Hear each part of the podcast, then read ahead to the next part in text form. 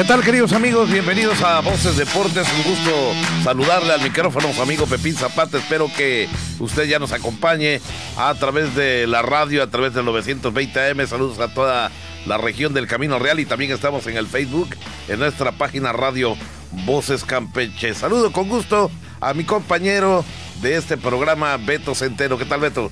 ¿Qué tal, Pepe? Un gusto estar contigo como todos los lunes con la mayor información de los deportes. Tenemos pues buenas noticias porque arrancó por fin la Liga Mexicana de Fútbol, eh, la famosa Liga MX, en un torneo más que va a volar totalmente porque pues ya se viene lo que va a ser el Mundial en Qatar, muchas jornadas dobles por disputar y bueno, un día especial también porque el día de hoy, Pepín, tenemos dos grandes invitados para hablar del deporte de las artes marciales. Exactamente, dos eh, pues exponentes, uno instructor, el otro pues también eh, peleador de las artes marciales mixtas. Pues comenzamos esta charla. Eh, bienvenidos, así que vamos a saludar por aquí al profe. Sí, tenemos al profesor eh, Alexis Coyoqui, va a estar platicándonos del evento que tuvieron apenas unos días en Mérida, Yucatán, y uno de los hombres que estuvo pues ahí en la contienda, en el eh, emparedado. Estamos aquí también con José Blanco, quien está con nosotros. Bienvenido, José. Mucho gusto, mucho gusto. Bienvenidos aquí a Voces Deporte. Alexis, vamos a arrancar. Bueno, hubo un evento importante en la ciudad de Mérida, Yucatán, eh, para miras de lo que va a ser un próximo torneo eh, del cual vamos a hablar también. ¿Cómo les fue? ¿Cuántos chicos estuvieron participando? Y pues sobre todo, eh, ¿qué, ¿qué sacar de todo lo que hubo en este evento allá en Mérida? Claro que sí, muy buenas tardes Beto, Pepín, muchas gracias por el espacio. sí, sí, este, acudieron tres chavos, tres chavos al evento, el cual los tres tuvieron tres victorias, el cual, este, es, como tú lo dijiste, es con miras a un evento que vamos a realizar el próximo 6 de agosto.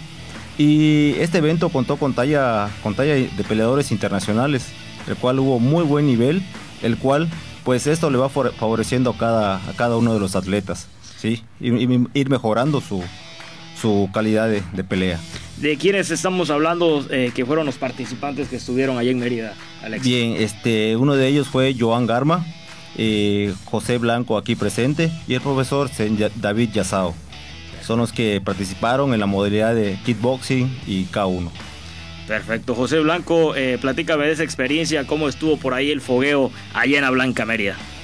Pues este, la verdad sí, como comenta aquí el profesor Alexis, mucha diferencia a los torneos anteriores en los que hemos estado, demasiado nivel, eh, cada vez más difícil las peleas, eh, un buen ambiente, un torneo muy muy organizado y sobre todo este exigente, muy exigente en las peleas para todos, todos los participantes, todos los que acudieron, muy buen nivel y este y pues es lo que esperamos, ¿no? Para este evento que vamos a organizar el 6 de agosto para con el fin de que Campeche vaya teniendo cada día más nivel a nivel de peleadores y tener exponentes buenos en Campeche, que ya nos hace mucha falta, la verdad. Sí, claro. ¿Cómo se llamó este evento, José, en este caso que estuviste participando o el profe me contesta la pregunta? Este fue torneo Mirmidones, se llama. Fue el primer evento, de hecho. El primer evento y Campeche fue invitado por el organizador. ¿Había mucha afluencia de peleadores? Demasiados, fueron 24 peleas, si no me equivoco, en dos fechas. Sí, hubieron peleadores de otras nacionalidades, también de otros estados. Estuvieron, es decir, dos días en esta competencia donde ustedes pues salieron avantes. Profesor Alexis, eh, en este caso, ¿cuál es la academia que usted dirige o el gimnasio que usted dirige? Muy bien, la escuela que yo dirijo se llama Escuela de Artes Marciales Kick Dragon Campeche. ¿Dónde se encuentra ubicada, profe? Estamos ubicados en el Centro Paralímpico, ¿En carretera, sí, en la carretera antigua, eh, carretera rumbo a la carretera federal. ¿Cómo ha sido el interés de algunos deportistas por entrarle a esta disciplina tan complicada, no, profe? Porque hay que tener mucha preparación. Sí, así es, Pepín, así es. Eh, bien, la afluencia de los jóvenes, pues sí, ha sido buena, ha sido positiva, ya que pues muchos muchos este, satanizan o ven de mala forma este deporte por considerarlo muy sangriento o muy sangriento o muy este, agresivo. Cuanto que no es así. Cuanto que no es así, se cuida muchísimo la integridad física de cada, de cada oponente. de cada competidor. Regresando acá con José, platícanos José, ¿cómo nació ese gusto por practicar este deporte de contacto? ¿Ya cuánto tiempo llevas practicando las artes marciales? Bueno, este, yo creo que el gusto realmente desde pequeño siempre me gustó el deporte. Eh, luego me, me, gustó el boxeo, de hecho. Yo pensaba practicar boxeo, pero eh, buscando, encontrando academias en Face, preguntando, pues di con la que es mi academia, Escuela de Combate Campeche. Eh, somos compañeros también. Este, pues yo pedí la oportunidad de entrenar, me la dieron, me, me dijeron que me acerque y pues entré, la verdad, desde muy pequeño siempre quise tener un reconocimiento, salir a representar a Campeche en alguna ocasión y pues se me dio la oportunidad ya en varias ocasiones, como en esta que pasó. Y este el gusto realmente ahí ha estado siempre, siempre desde pequeño hasta ahora por el deporte.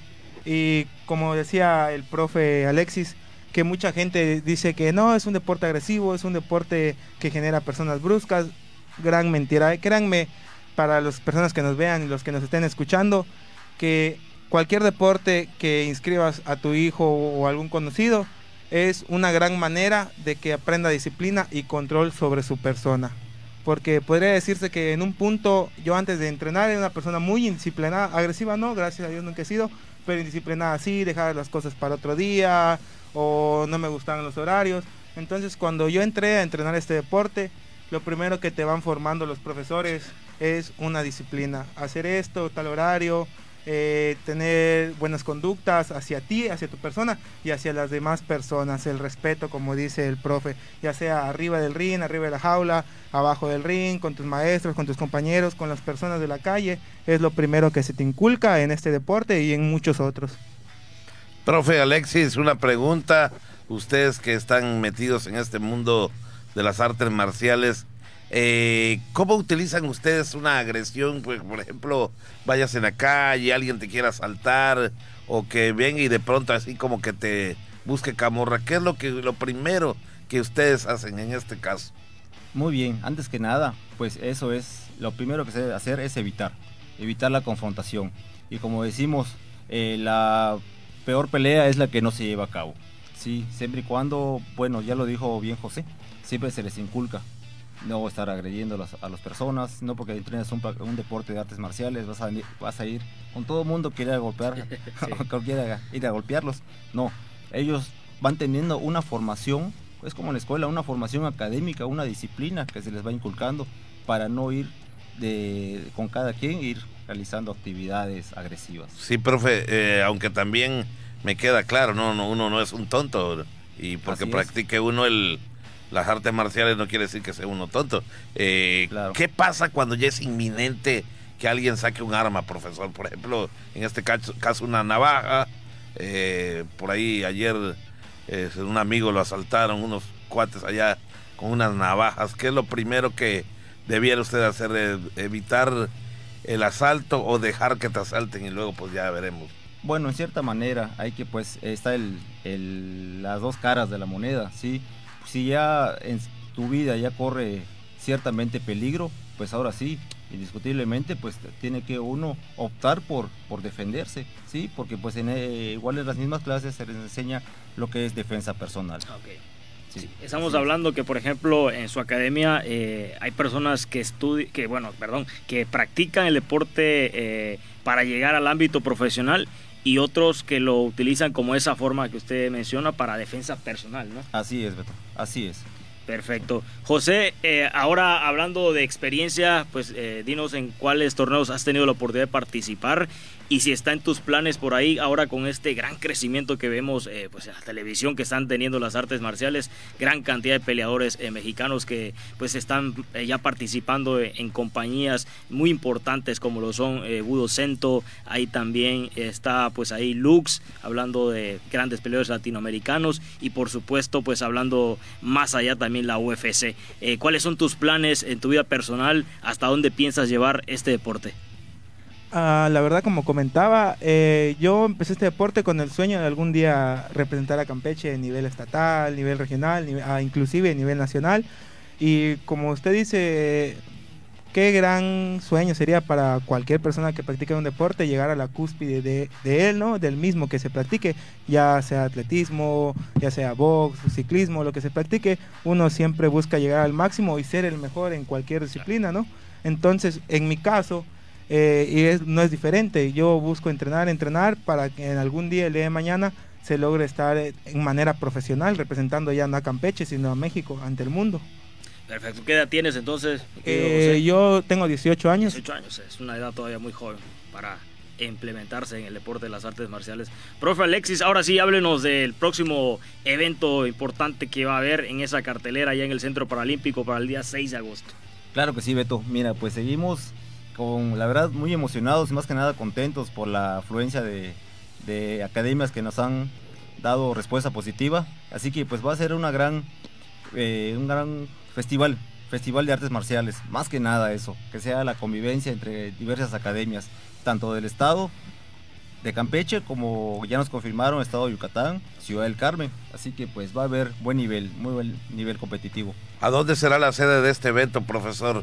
Va a ser el día 6 de agosto en el Centro Paralímpico Campeche. ¿Cuántas personas tienen pensado ustedes captar ese día, ya que me ha mencionado que vienen los estados vecinos? Eh, tenemos un aproximado entre 80 y 90 participantes. Eh, ¿Están preparados para recibirlos y todo? Porque quiero pensar que tienen ustedes otras otras personas, pues aliadas, ¿verdad? Eh, sí, claro. O, o, colaboradores, como le decimos nosotros, para poder realizar este tipo de eventos. Así es, así es, Pepín, claro, este, estamos organizándonos hasta el último detalle, hasta el más mínimo detalle, para que pues este evento sea y surja de la mejor manera posible. Profesor, ¿ustedes pelean a ras de piso o van a tener por allá algún octágono o algún ring? Eh, sí, van a ser tres modalidades que vamos a manejar. Una de ellas es kickboxing, grappling y artes marciales mixtas, en el cual grappling y kickboxing se van, a arriba a nivel de tatami. Ah, de tatami. A nivel de tatami y lo que es peleas de MMA ya van a ser eh, realizarse en jaula. Correcto. ¿Ustedes están afiliados en este momento a la asociación, eh, profe? Así es, así es, ante la Federación de Artes Marciales Mixtas. Ah, perfecto. Este, pues entonces se prevé que sea un evento muy interesante que seguramente va a atraer a muchos aficionados y también pues a mucha gente, ¿verdad? Que le llama mucho la atención. ¿Qué le diría usted a los jóvenes que nos están viendo que tienen la idea, ¿no? La idea de, acercarse ahí al Paralímpico con ustedes. ¿De qué manera y con quién? Así es, en el Centro Paralímpico con un servidor, Alexis Coyoc, y yo invito a los jóvenes que se animen, que se animen, no solamente si es posible en este deporte, en cualquier activación física que deseen integrarse. Recuerden que lo mejor para el ser humano es activarse, tener activación física. No podía faltar la pregunta obligada a las damas también con esto de la inclusión. ¿Tienen por ahí algunas exponentes, profe? Así es, profesor. Perdón, este, así es, Pipín. Tenemos este, implementado también la, la modalidad de femenil. Perfecto. Perfecto, ya para cerrar de ese lado con José, eh, platícanos José, algún mensaje que le darías a esos chicos que hoy en día se preguntan si pueden practicar las artes marciales para que se animen también a llevarlas a cabo. Ah, pues sí, retomando el comentario del profesor Alexis, eh, claro que sí, eh, nunca es tarde para empezar a hacer lo que sea, ya sea un deporte, alguna actividad, algún trabajo, algún estudio. Y viéndonos en el lado deportivo, como hacía la pregunta, claro que sí, este, si te gusta, si tienes pensado competir, como manera para aprender a defenderte, claro que sí, puedes acercarte, eh, ya sea en su academia del profesor Alexis, muy buena academia, en nuestra academia también, somos compañeros, vamos de la mano, este, cualquier edad, no importa la edad que tengas, te puedes acercar, no importa el nivel, la experiencia que tengas, hay este, clases especializadas para principiantes, para novatos, intermedios, avanzadas, y este y claro, eh, como dice el profe Alexis, cualquier actividad que no te lastime y que te ayude a mantener una mente sana y un cuerpo sano es beneficiosa para nosotros. Perfecto, muchas gracias José. Eh, profe Alexis, ¿algo más por ahí que se nos haya pasado preguntarle que quiera comentar? Pues solamente el día de hoy pues comenzamos con la venta, venta de boletos para el día 6 de agosto. Eh, pues, les puedo dejar mi número claro que sí. para este, que ahí puedan adquirirlos. Es el 981 116 45 25 con un servidor. Eh, ¿Cuál es el precio, profesor? Eh, 150, 150, 150. en entrada general. Perfecto. correcto. Bien, pues gracias. Vamos a ir a nuestro primer corte y estaremos de vuelta aquí en Voces de... Bien, estamos de vuelta ya en Voces Deportes, gracias a eh, Luis Guerrero, también a Jairo sí que nos acompañan como cada lunes en sus respectivos eh, pues eh, escritorios allá en la isla de las computadoras y en el control maestro. Bueno, pues este domingo les platico, más bien este sábado y domingo se llevó a cabo el primer torneo peninsular de básquetbol femenil allá en el municipio de Escárcega. Este primer torneo se llevó a cabo en la cancha de usos múltiples, doctor Ángel Gamboa Rodríguez, donde participaron quintetas de Quintana Roo, de Tabasco, de la capital y las locales de Escárcega, el equipo del Trébol. Todo esto organizado por el profesor José Luis Vázquez Baños, eh, que fue el organizador de este evento, además de ser el coach del equipo del Trébol de Escárcega, quienes como anfitriones dieron buena impresión, además de ofrecer un buen espectáculo sobre la duela donde se enfrentaron en el sistema todos contra todos. Así que eh, por ahí tuvimos oportunidad, Beto, de estar este fin de semana. Por ahí jugó mi hija Fernanda con la selección de Campeche y por ahí estuvieron eh, participando de este torneo. Sí, estamos hablando que es la primera vez, ¿no? Que se hace un torneo de esta gama, de este nivel de competencia ahí en el municipio de, de Escárcega. Y te, decía ayer platicando, Pepín, al respecto, que bueno, en este caso el lugar eh, pues determina pues una cercanía de los eh, equipos que participaron, en este caso hablando de equipos que fueron de Tabasco, de Chiapas, eh, de Cancún. Entonces estamos hablando que al estar ahí en Escárcega, pues bueno, digamos que las distancias por ahí fueron a modo para que acudieran una gran cantidad de equipos, ¿no? Sí, digamos de alguna manera que Escárcega está ubicado digamos, a la mitad del camino de cada uno de los lugares desde donde llegaron estos equipos.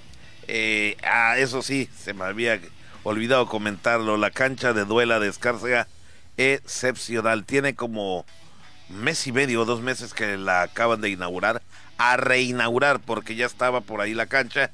Le dieron, no una manita de gato, le dieron un zarpazo de león de esas grandotes. Y bueno, el doctor Ángel Gamboa Rodríguez, que fue eh, muy famoso, es el nombre que lleva esta cancha de duela que está sumamente excepcional. Ya quisiéramos, quisiéramos por aquí una de esas. Digo, y también la, la duela de la que tiene lo suyo, pero esa cancha en lo particular a mí me encanta. Tiene gradas a los lados, como también aquí la de la tiene hacia los lados. La única diferencia es que esa cancha es del pueblo. Aquí en Campeche, pues la cancha de la UAC solamente juegan los universitarios, Beto, o sea, la población universitaria nadie más tiene eh, acceso, ¿no? Si no piden permiso o alquilan, no lo sé. Pero eh, allá sí está abierta a todo el público, eso sí, organizaditos con sus horarios respectivos, porque hay diferentes eh, juegos allá, entrenamientos diarios, y qué bueno que se lograron poner de acuerdo porque había problemas cuando vieron que la cancha estaba de regreso nuevecita, pues todo el mundo quería jugar allá, ¿no? Me han comentado que tuvieron que hacer una reunión, eh, por ejemplo, el equipo de Beto Centeno, que son, digamos, un ejemplo, eh, los rayados juegan, entrenan de 4 a 5 de la tarde, luego los siervos de Escárcega juegan, o entrenan más bien, de 5 a 6, de 6 a 7 y así. Todo, a todos los equipos le dieron una hora para sus respectivos entrenamiento, más o menos de una hora a una hora y media para sus respectivos entrenamientos y qué bueno que lograron llegar a un acuerdo porque si habían algunos problemas. Cabe destacar que eh, no es la única cancha, allá el municipio de Escárcega tiene otras canchas techadas bastante buenas, pero estas están súper adecuadas porque recordemos que pues hay jovencitas, hay niñas, hay adolescentes y hay eh, personas de la tercera edad que también no solo van a disfrutar de los juegos, sino simplemente como familia, pues llevan a sus nietas, a sus ahijadas, y es muy probable que tengan que ocupar en un momento dado los sanitarios. Así que tiene unos sanitarios uh, de lujo.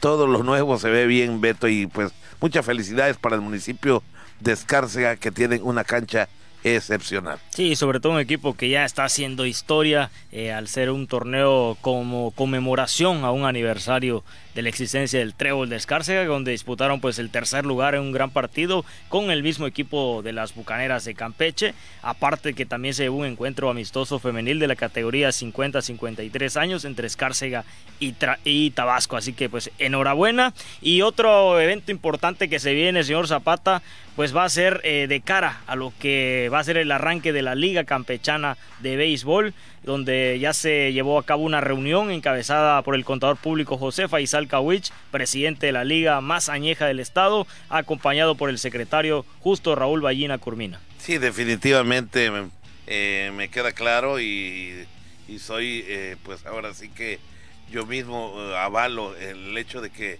el contador público José Faisal Kawich sea impulsor de esta liga. Fíjate que tiene ratos que estaban por ahí cocinando esta primera reunión, ahora sí en serio, porque antes de que viniera toda la cuestión fuerte de la pandemia, pues se alejó todo mundo, terminó la temporada anterior, que por cierto, no la anterior, la última que hubo, porque luego vino la pandemia por dos años y todo se perdió.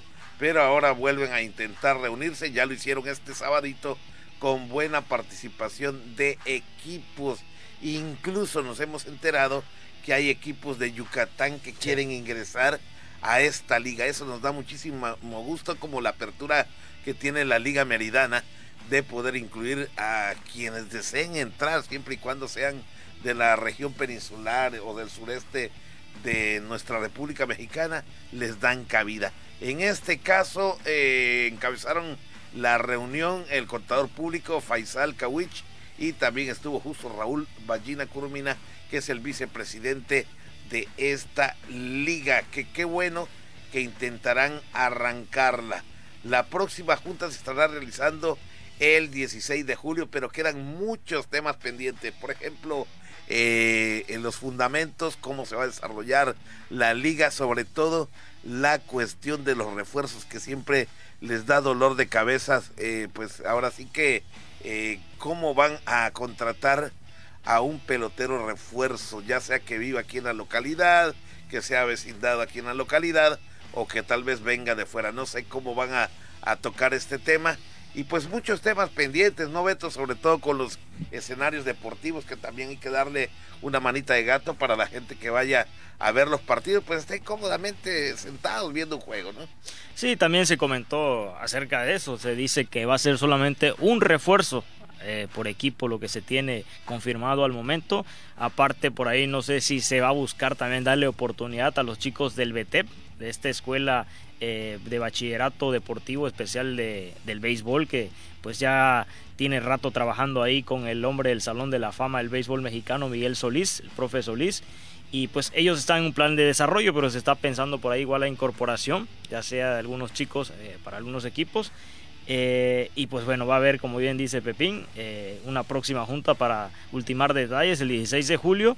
entre esos equipos que menciona Pepín de Yucatán interesado están los Toros de Mashcanú, uno de los equipos que suena para incorporarse y participar y así pues darle mayor vivencia, mayor solvencia a esta liga. Sí, de tal manera que, por ejemplo, el Betet, que es la escuela que se encuentra ahí eh, por los jardines eh, izquierdo y central, allí en el Nelson Barrera, se dice que podrían meter hasta dos equipos, dado el número de jóvenes que ya están listos para poder comenzar a jugar y a mostrar pues todos los valores que tienen, todo el nivel que han obtenido ahí llevando pues esta, esta carrera deportiva que está muy bonita, ¿eh? aunada al béisbol, ¿no?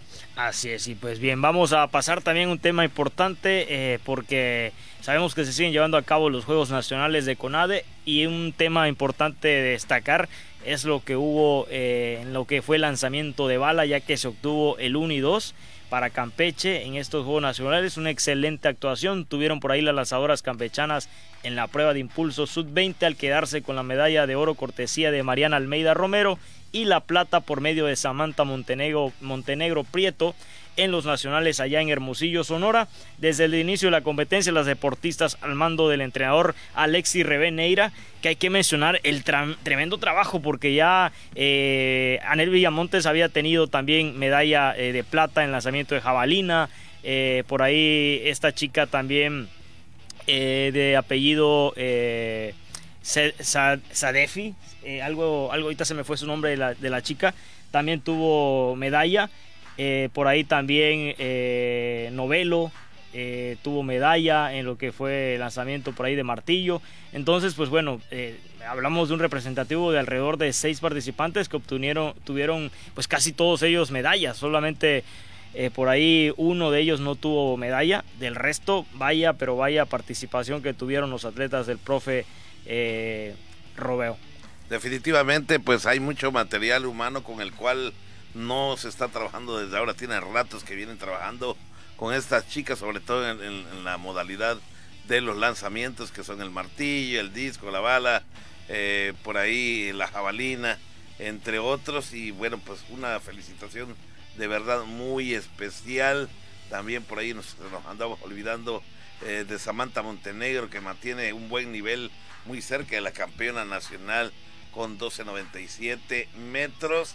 Así que más o menos ahí la va llevando esta atleta campechana en las competencias nacionales. Por cierto, dentro del mismo tema, estamos hablando es que ya las escuelas, Beto, comienzan captaciones. a recibir las captaciones por parte de los encargados ahí del Instituto del Deporte. Así es, esta vez solo aquí en la cabecera municipal, estamos hablando de algunas primarias donde se tuvo participación de más de 150 alumnos de cuarto, quinto y sexto año para realizar pues esa captación de talentos en las primarias, eh, hablando de la Escuela Niños Héroes de Colonial Campeche, la primaria Guadalupe Chan en Canisté y la Escuela Juan Escutia en el FOBI estas actividades que arrancaron desde muy temprano con la presencia de los entrenadores de judo, de luchas asociadas y de levantamiento de piezas, quienes realizaron pruebas físicas a niños y niñas en los centros escolares. Sí, definitivamente, así que, por ejemplo, también estuvieron participación las escuelas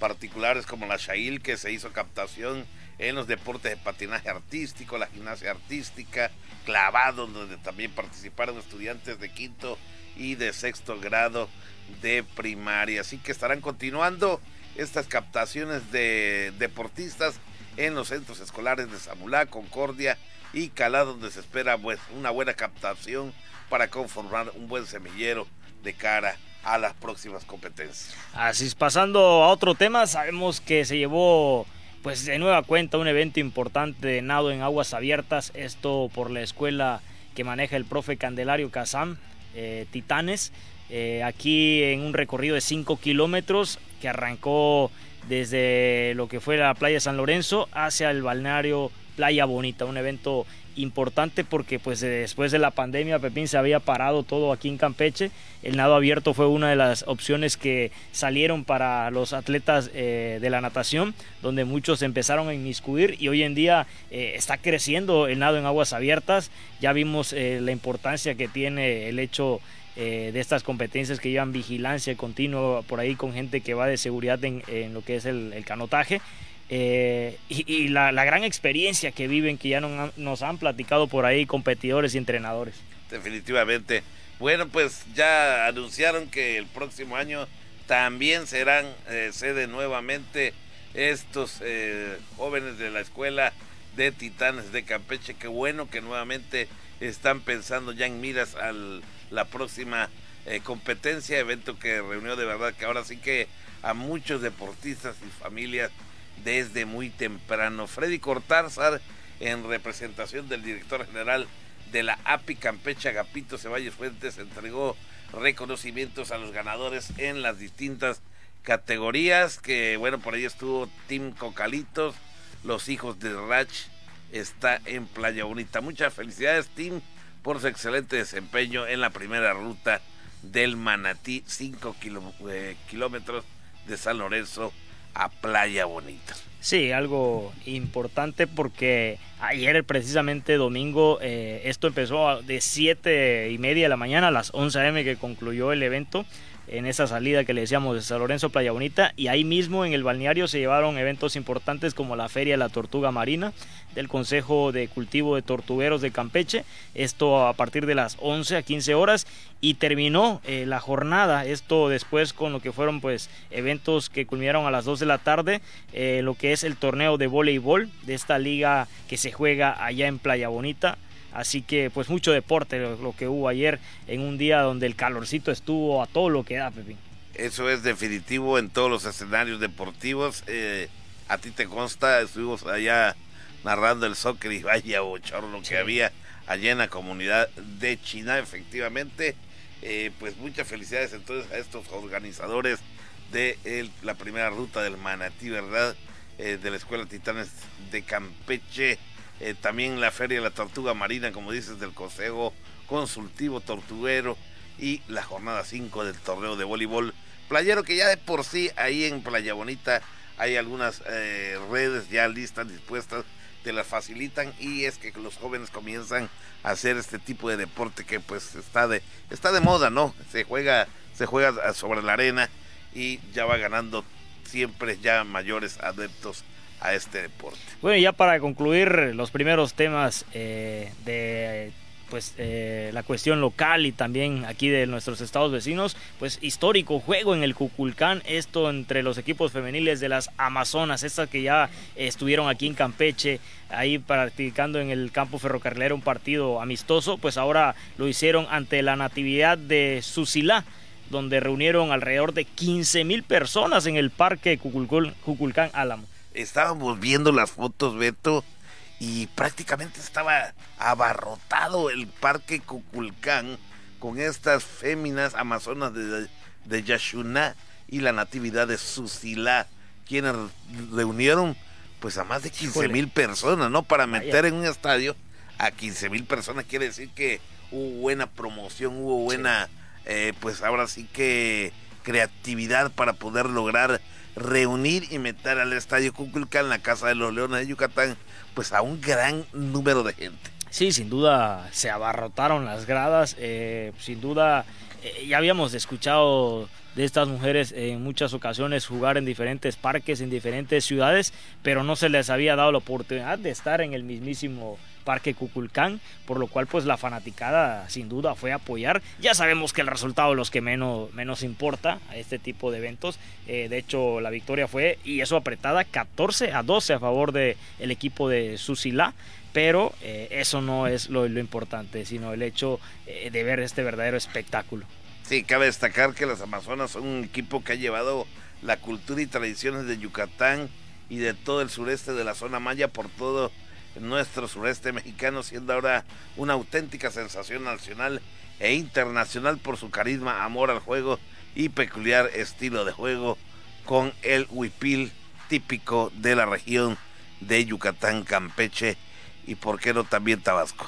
Así es, Pepín. Y bueno, vamos a ir nosotros a nuestro segundo corte y vamos a regresar con mucha información porque nos queda por ahí pendiente el arranque, el arranque de la liga, Pepín. Y por supuesto, eh, de verdad el, enorme trabajo que está haciendo el Checo Pérez en la Fórmula 1. Sí, definitivo. Volvemos. Bien, estamos de vuelta en Voces Deportes, pues vamos a pasar a otro tema tan interesante y que todo el mundo habla porque es mexicano el Checo Pérez que vino desde abajo para conquistar un segundo lugar y bueno, pues este piloto mexicano se apoderó de la segunda plaza tras venir desde la decimoséptima posición hasta llegar en el segundo lugar en el Gran Premio de la Gran Bretaña, Beto Centeno. Sí, el famoso Silverstone, sin duda fue un escenario desde el arranque cardíaco, porque hay que mencionar eh, todo lo difícil que fue el certamen. Eh, hubieron eh, por ahí bandera roja en dos ocasiones. vimos por ahí imágenes fuertísimas luego que el chino Jan Zhou sacaba chispas con totalmente el monoplaza virado, pensando por ahí que había pasado lo peor después de su accidente donde se vio involucrado también el piloto por ahí Russell, Albon, también Gasly que tuvo que abandonar, lo mismo que Valtieri Botas. Sin duda fue una carrera de locos donde el Checo Pérez, a lo Checo Pérez, a lo que ya nos tiene acostumbrado el gran piloto mexicano, se apoderó de la segunda plaza tras venir de la posición decimoséptima y qué eh, manera de tener por ahí un mano a mano con Lewis Hamilton que a la postre quedó como el tercer lugar Y pues bueno, eh, como lo dijo Checo, eh, sabiendo que Max Verstappen no le había ido nada bien, no quiso arriesgar por ir a buscar el primer lugar, porque quiso consumarse en esa posición y no arriesgar, ¿no? Porque todavía por ahí les tocaba una vuelta donde pudo apretar sobre lo que fue la victoria del español Carlos Sainz, que es la primera vez que Sainz obtiene eh, el primer lugar, llega a la pues famosa pole position también, entonces pues merecido sin duda para el español en un verdadero carrerón. Sí, definitivamente lució nuestro paisano mexicano, el Checo Pérez de Red Bull, ahora suba seis podios en lo que va de esta campaña, ya que antes lo hizo en Australia, Emilia Romagna, España, Mónaco, donde se quedó con la bandera a cuadros y además en Azerbaiyán. Este evento no inició de la mejor manera, ya que en escasos metros de la arrancada George Russell y Zhou Guanyu se tocaron con sus autos, lo que provocó que Yuki Tsunoda, Alexander Albón y Esteban Ocon también se vieran pues involucrados precisamente en un accidente en el alboroto tras casi una hora de pausa la salida se volvió a repetir ahora sin ningún inconveniente. Sí, lo que te decía que, fue pues sin duda alarmante lo que pasó. Por suerte solamente fueron pues rasguños eh, para el piloto chino, no pasó a mayores, eh, algunos golpes nada más, pero nada de gravedad, lo cual pues habla de, lo milagroso que fue en este caso para este piloto. Y pues se viene para Sergio Pérez eh, una competencia importante, se va a venir por ahí el premio de Austria, donde sabemos que le va muy bien al mexicano, sigue por ahí Francia y luego Hungría, así que son escenarios donde se prevé que puedan tener podium. Eh, hablando ya en el total de las posiciones, pues los 25 puntos fueron para el español Carlos Sainz eh, de Ferrari, para Checo Pérez los 18 puntos en el segundo lugar, siguió Lewis Hamilton al podio y se quedaron cerca en este caso Charles Leclerc, Fernando Alonso, Lando Norris y Verstappen terminó esta vez en el séptimo lugar, no le fue nada bien al coequipero de Checo Pérez. Aún por ahí mantiene obviamente Verstappen el liderato en cuanto a los puntos con 181 en cuanto a las posiciones, pero ya Sergio Pérez acortó la distancia. Recordemos, Checo le sigue los pasos a su mismo compañero, tiene 147 puntos ahora. Luego Charles Leclerc tiene 138, ya le sacó ventaja al Checo y Ferrari pues en este caso se acerca con el coequipero de Leclerc que es el mismo Carlos Sainz que llegó a 127 puntos eh, vaya, vaya emociones en la Fórmula 1. Definitivamente, una emocionante carrera donde vuelve a brillar este mexicano y bueno, ahora sí que, bueno, pues hay que seguir los pasos ahí, seguirle los pasos al Checo Pérez para seguir alabándolo como piloto mexicano ya cerca y sigue ocupando el segundo lugar en pues el campeonato de pilotos de la Fórmula 1.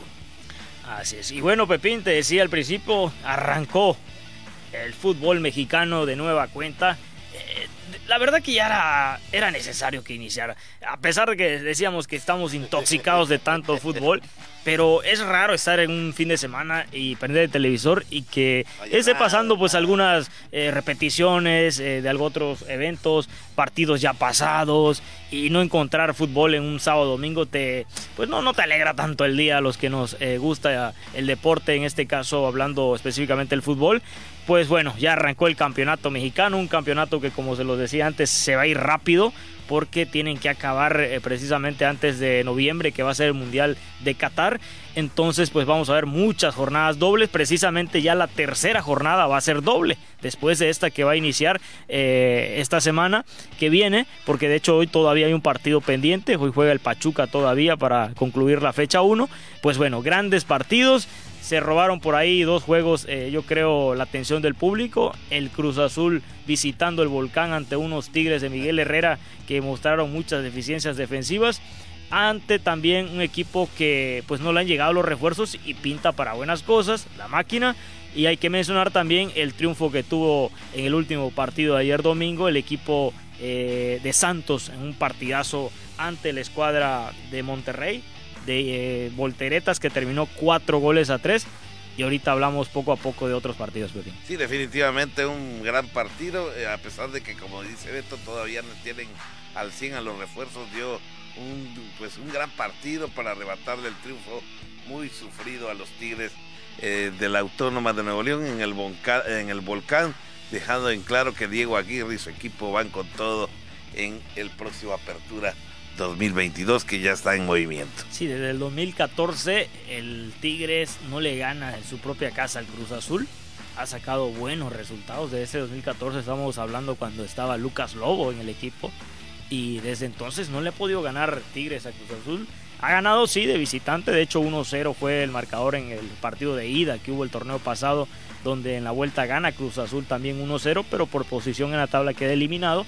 Pero les digo, jugando en el volcán ha sacado buenos resultados Cruz Azul. Este partido se le estaba complicando porque Sebastián Jurado, que lo sigo diciendo, caray, eh, eh, muchos dicen, bueno, es que está joven, hay que darle la oportunidad, va a ir madurando pero son errores garrafales para un portero donde yo no me explico ya teniendo un torneo después de la lesión de Chuy Corona donde se le ha dado la oportunidad de ser el titular, no la esté aprovechando. Y son errores que, que tú dices, bueno, lo puedes cometer una vez, dos, pero ya son muy repetitivos en el caso de Jurado. Es algo que ya no dice que es, es nervio. O sea, yo lo veo más allá de los nervios. Para mí ya es falta de calidad, falta de preparación. En, en el equipo de Veracruz le pateaban obviamente como 50 veces a portería y atajaba 25, sí es cierto. Pero en un equipo como Cruz Azul no te puedes dar el lujo de fallar de esa forma. Para eso están equipos con todo respeto como el Puebla, equipos como eh, los Cholos de Tijuana.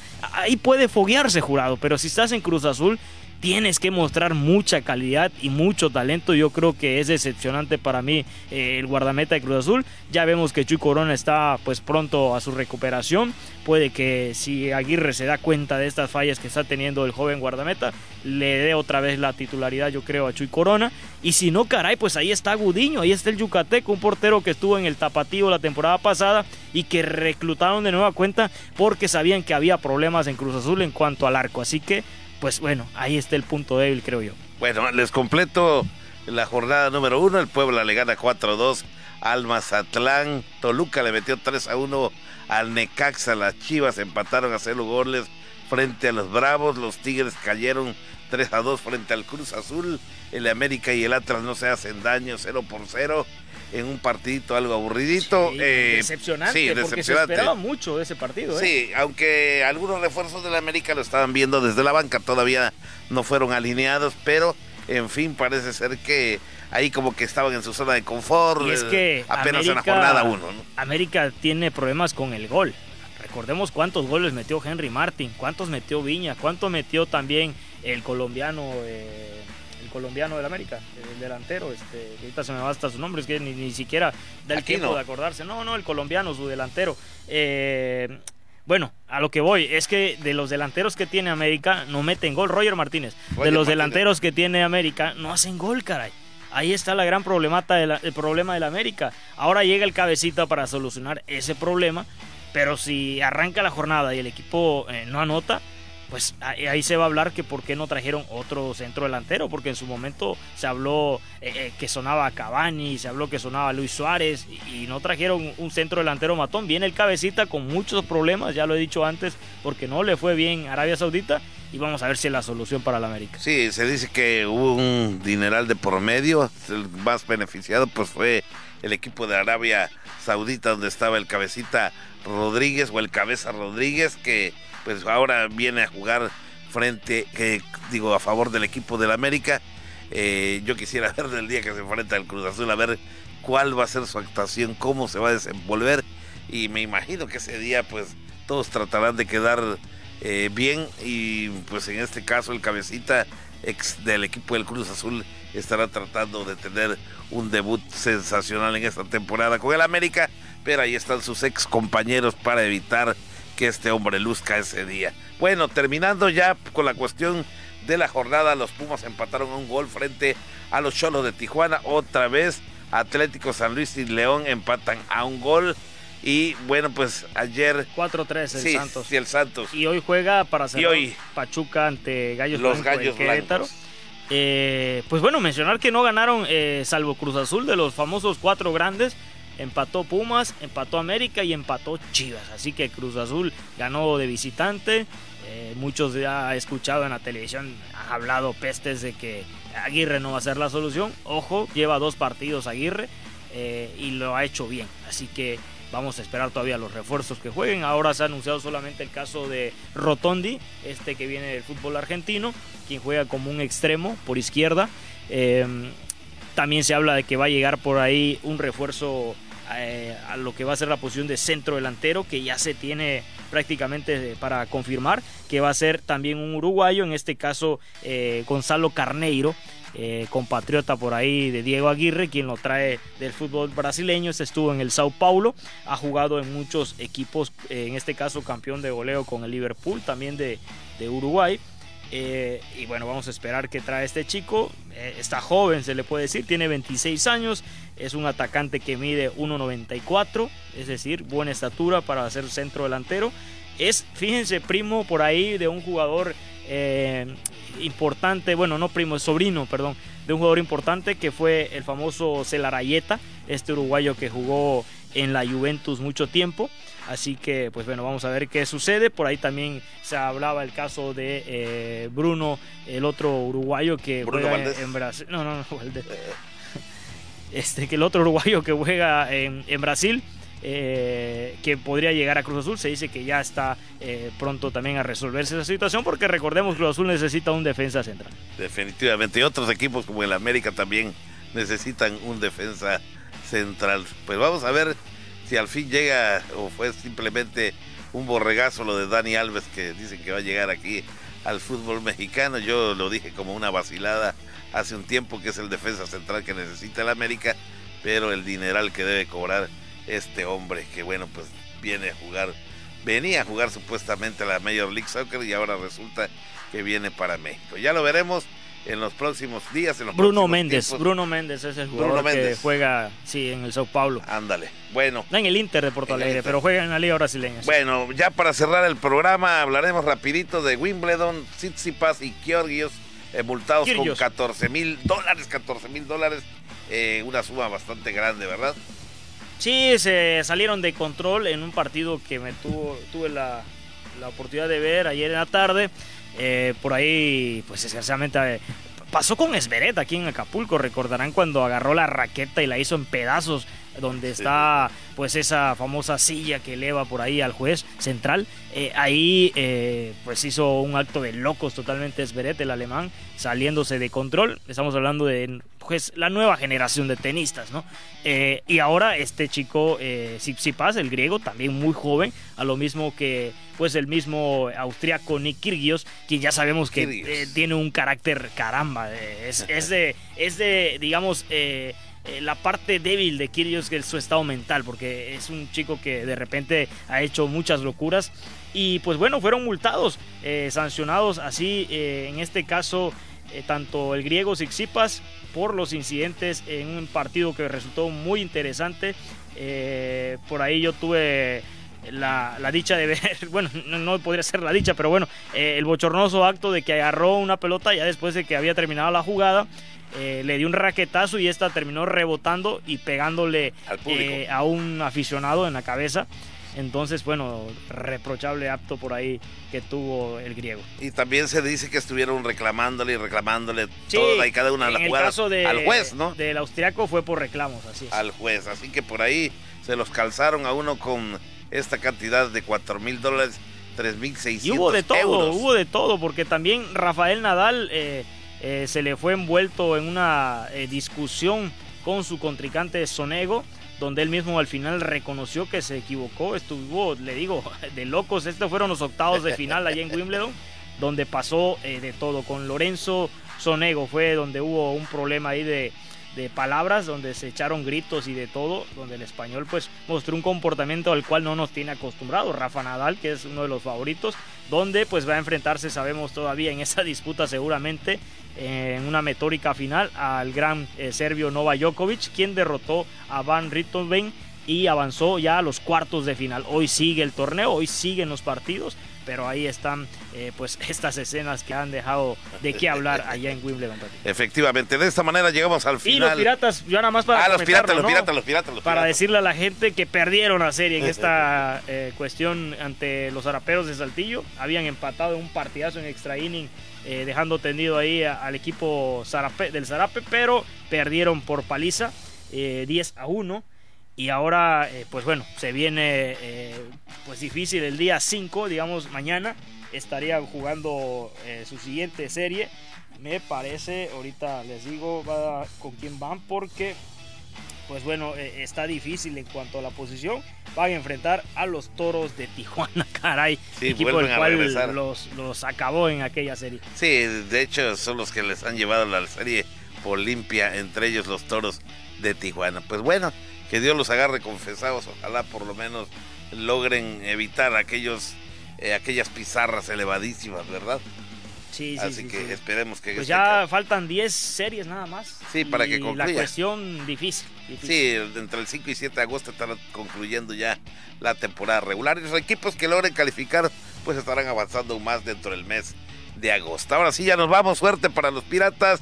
Eh, gracias a mi compañero Beto Centeno. Yo soy Pepín Zapata. Gracias a Luis Guerrero, allí en los controles maestro.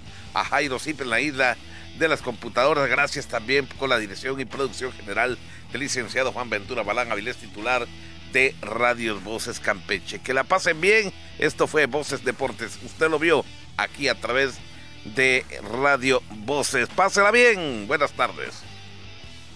Voces Deportes. Te esperamos en la siguiente transmisión con más noticias y más información deportiva. Voces Deportes. Solo por Voces Campeche, la frecuencia que nos une.